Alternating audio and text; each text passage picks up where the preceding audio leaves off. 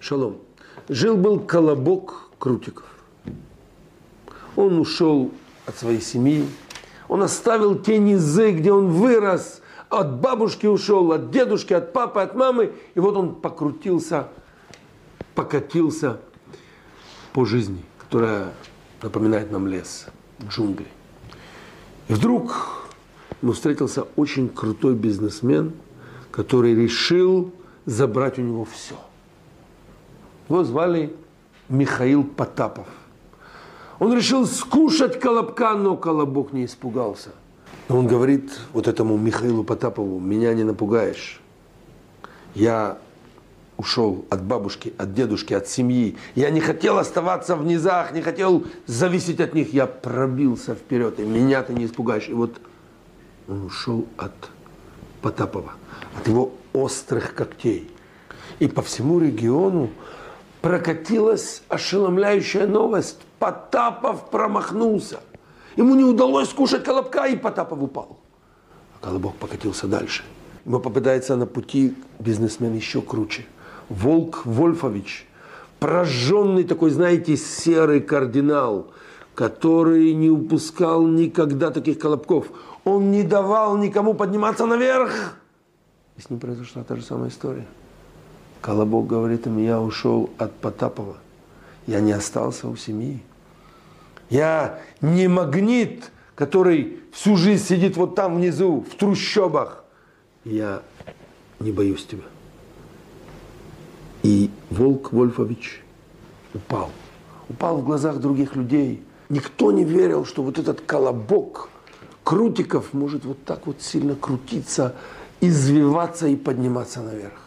И вот на его дороге попадается тоненький, рыженький, невзрачный бизнесменишка, которого звали Лис Патрикеев. И вот этот Лис, пробив всю эту ситуацию, говорит, слушай, Колобок, я тебя так уважаю, ты не понимаешь, я настолько ошеломлен твоим вот этим последним победам, твоему вот этому подъему, взлету на пьедестал славы, ты можешь мне спеть какую-то песню, вот как тебе удалось все это сделать? И он ему говорит, ты такой великий. И он ему говорит, ты такой крутой.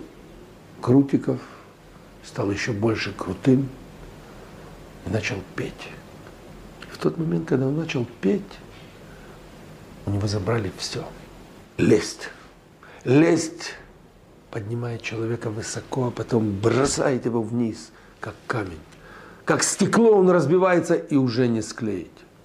Лесть убивает поколение людей, которые любят льстить, как написано в Талмуде, с того момента, когда один раз льстили о гриппе, потомку Ирода, с тех пор все мудрецы поколения уже не могли говорить истину и правду.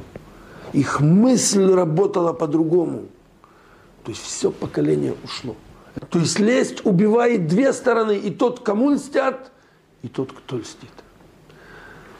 Обычно льстят, когда зависят от человека, когда его боятся, или когда хотят его покорить. Но, дамы и господа, иногда мы уважаем человека. И от этого уважения мы не можем скрыть похвалу, мы его хвалим. Желательно хвалить не при всех, особенно не при его врагах.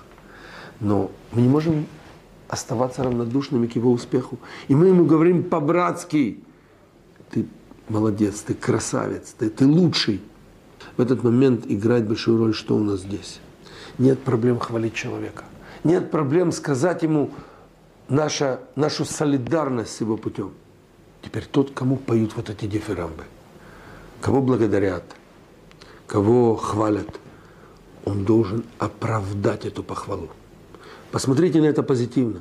Человек, которого хвалят, а он, может быть, не дошел до уровня этих похвал, он должен сделать максимум, чтобы дойти до, этого уровня. Чтобы оправдать те слова, которые ему говорят.